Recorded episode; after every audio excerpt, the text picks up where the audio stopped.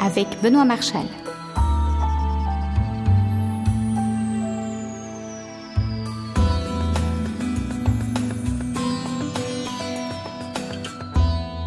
Bienvenue, bienvenue pour cette émission de Déclencheur. La photo?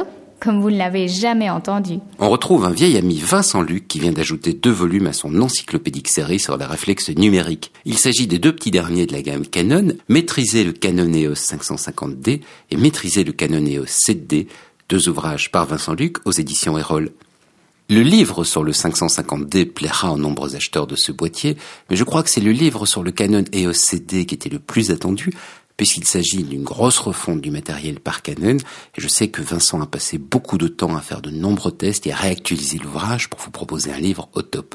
On a fait un choix original pour l'interview. On a choisi de ne pas vous proposer l'interview typique de l'auteur. On va discuter du livre, on va discuter de la technique. Pourquoi? Bah, Essentiellement parce qu'on en a déjà fait quelques-unes avec Vincent. Et on a choisi d'aborder un tout autre sujet, c'est-à-dire les enchères sur eBay. Un sujet qu'en fait Vincent maîtrise très bien. Il y a beaucoup de photographes aujourd'hui qui achètent sur eBay pour payer moins cher en profitant du marché de l'occasion.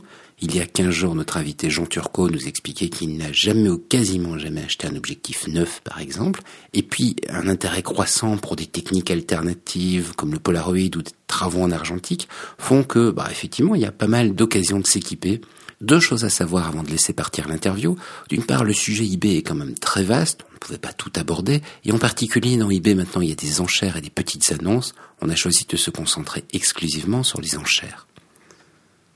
Deuxièmement, pour mettre des points sur les i, vous savez, si vous lisez régulièrement Déclencheur Carnet, si vous suivez Déclencheur, que je suis convaincu par le commerce électronique, moi, j'achète énormément en ligne parce que je trouve tout simplement que la qualité de service est nettement meilleure que dans la plupart des boutiques locales. Même la nourriture de mon chat, je préfère l'acheter en ligne parce qu'il y a plus de choix et plus de conseils. Néanmoins, je vois certaines personnes qui sont déçues du commerce électronique parce qu'elles le prennent comme une espèce de foire au prix le plus bas. Et ça, c'est extrêmement dangereux. Et en particulier pour le matériel photo, quand vous avez en face de vous un vendeur situé en Asie qui vous propose du matériel le même matériel qu'en Europe mais avec 20% de différence, dites-vous que vous n'êtes pas en train de faire une bonne affaire parce que c'est 20% de différence et en fait la TVA.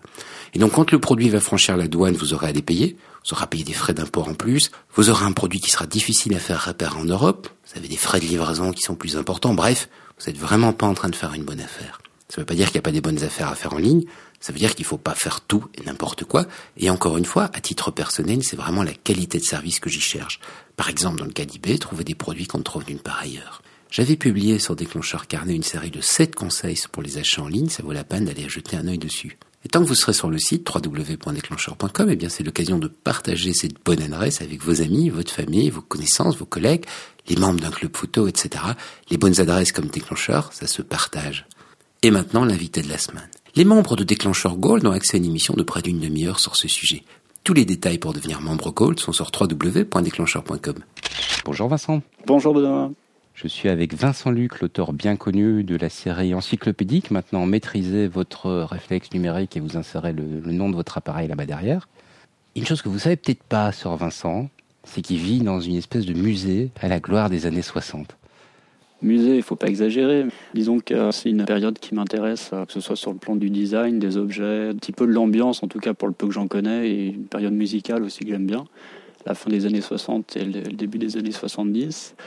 Effectivement, à force de récup, de puces, de dépôt-vente, etc., bon, c'est vrai que j'ai accumulé un, certain bazar qui peut donner une impression muséale, mais qui n'a pas du tout la présentation ni la prétention de l'être.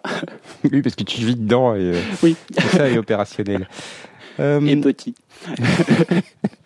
C'est un peu pour ça qu'on est là, parce que chaque fois que je viens de voir, tu me racontes comment tu as déniché tel objet euh, au puce ou sur eBay.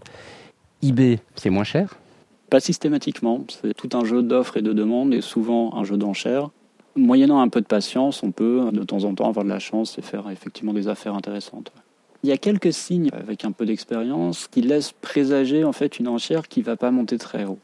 je ne donnerai pas forcément toutes mes recettes, mais un objet par exemple qui est mal décrit, ça n'inspire pas vraiment confiance. Donc il y aura finalement peu de gens qui vont enchérir une fin d'enchère qui intervient à un moment qui n'est pas forcément pratique. en pleine journée, encore qu'on puisse être au boulot et avoir accès à Internet pour les entreprises où eBay n'est pas blacklisté en tout cas, ou alors en pleine nuit, notamment pour les enchères à l'étranger. La gestion du décalage horaire, des fois, peut jouer en faveur d'un eBayer insomniaque en France. Euh, Il y a pas mal de petits détails comme ça qui, mis bout à bout, font qu'il y a des annonces qui retiennent plus notre attention que d'autres euh, par cette espèce de potentiel en fait à, à pas monter très haut. Des fois, quelques jours plus tard, on s'est confirmé, l'enchère n'est pas montée très haut, c'est nous qui avions la meilleure et on a remporté l'objet qui est devenu une affaire. Puis des fois, ça marche pas du tout. Donc en fait, en orientant ces requêtes comme ça, et là encore avec de la chance, de la patience, on peut parfois vraiment faire des affaires intéressantes. Donc quand tu construis tes recherches, tu vas chercher de façon très large sur le nom du produit en fait. Oui, j'ai un ami qui est fou amoureux du film euh, Kodak 320T. Donc c'est un hectachrome euh, dédié à la lumière tungstène. Et j'ai fait un jeu euh, de lui trouver du film. Pour ça, j'ai fait différentes requêtes. Ça devient de plus en plus délicat d'en trouver. Donc j'ai référencé parmi mes recherches euh, 320T, tout attaché. 320 espace T. J'ai référencé tungstène film, avec et sans faute d'orthographe, avec et sans H à tungstène. Et au final, il m'est arrivé justement de recevoir des offres que les autres visiblement n'ont pas eues ou qui n'ont pas retenu l'attention parce qu'il y avait une, une erreur d'intitulé ou une imprécision ou euh, quelque chose comme ça. Et donc le copain en question récupère assez régulièrement du film euh, par ce biais-là. Ah oui, donc il faut même prévoir dans ces recherches des fautes d'orthographe. On a l'esprit tordu ou on l'a pas, moi je l'ai. Et ça marche. Et ça marche. Pas mal, ouais, d'ailleurs. Mais ça veut dire que toi, tu as un boulot derrière de tri qui est énorme. On est photographe, l'editing, euh, c'est C'est le métier. une fois qu'on est rodé à la chose, ça va. Puis les mails qu'envoie eBay dans ce genre de situation sont assez bien fichus, sachant que chaque euh, requête particulière donne lieu à un mail. C'est pas chaque objet qui donne lieu à un mail, heureusement. Le jeu des enchères fait que, au final, c'est l'acheteur qui estime le prix de l'objet et non le vendeur. Et comme en général les acheteurs sont un petit peu mieux informés que les vendeurs, il y a de ce côté-là des affaires à réaliser. Et inversement, on a des fois des vendeurs mal informés ou pas informés du tout qui surestiment complètement leurs objets. En général, cela ne parte pas. La crainte, évidemment, c'est euh, je paye et j'aurai pas l'objet. Jusqu'à maintenant, ça m'est jamais arrivé sur, je pense, à peu près 300 objets. Ça peut arriver, mais comme on peut se faire avoir de visu ou en achetant quelque chose sur une brocante ou même dans un magasin qui a pignon sur rue. Est-ce que tu es prudent dans l'achat ou c'est eBay qui est intrinsèquement sûr? Je pense que les deux se combinent. Quand j'ai un doute sur une annonce, j'en chéris pas. Quand c'est rédigé avec un français encore plus approximatif que sur un SMS, quand un paiement en espèces est exigé, c'est pas forcément un signe de confiance non plus. Au niveau du paiement, dans chaque description d'enchère, les modes de paiement sont indiqués aussi. Donc il y en a plusieurs. Le classique chèque, un éventuel règlement en espèces euh, et le virement via PayPal, qui offre par ailleurs une assurance en fait sur euh, l'achat lui-même. PayPal, je suis d'accord avec mon système euh, très très bien. D'ailleurs, c'est ce qu'on utilise pour la gestion de sur déclencheur Gold, etc. Mais par contre, il a une mauvaise réputation. Qui est, à mon avis, pas justifié. Il doit bien avoir euh, quelques arnaques qui ont pu être très habilement menées, mais qui sont pas liées à PayPal en fait. Quand on reçoit un mail qui est estampillé PayPal et qui vous dit que voilà, il y a une mise à jour des services de maintenance et que manque de bol, on a perdu vos coordonnées bancaires ou manque de bol, on a perdu votre code d'accès, il faut absolument pas les donner. PayPal en fait ne réclame pas ces données-là par mail, surtout pas par mail. Enfin, c'est une des méthodes de phishing, l'hameçonnage, comme on devrait dire en français, qui consiste en fait à abuser de la crédulité des gens.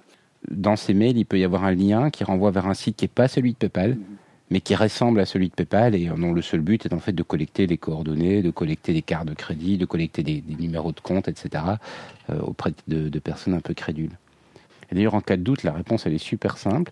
D'avoir mis le site de PayPal en marque-page sur son navigateur. Et si on a un doute sur un mail, on se connecte sur le site de PayPal via son marque-page. Jamais cliquer un lien dans un mail. Et là, on est certain qu'on est sur le vrai site de PayPal. Et s'il y a une demande d'information ou un message, il sera dans la messagerie sécurisée de PayPal. Oui, tout à fait. ouais. Ton expérience d'eBay, si tu devais la résumer en deux mots. Content, pas content? Globalement content, mais à force de patience et de chance, avec une part d'aléatoire dont il faut avoir conscience. Quoi. Ok. Donc, euh, Vincent, merci de nous avoir guidés. Tu pourrais écrire un livre, maîtriser eBay, en fait. Non, j'aurai jamais le temps, ni les compétences d'ailleurs. À bientôt, salut À bientôt, merci. Il me reste à vous remercier de votre écoute. Si l'émission vous a plu, je vous invite à vous abonner. L'abonnement à Déclencheur est complètement gratuit. Il s'agit simplement de vous tenir au courant de la sortie des nouvelles émissions. Et on supporte de nombreuses méthodes d'abonnement, y compris iTunes. De façon plus large, les systèmes RSS, qui veut dire Google Reader, NetVibes et tous les autres systèmes de ce type, ainsi que Twitter, Facebook et l'indispensable email. À bientôt!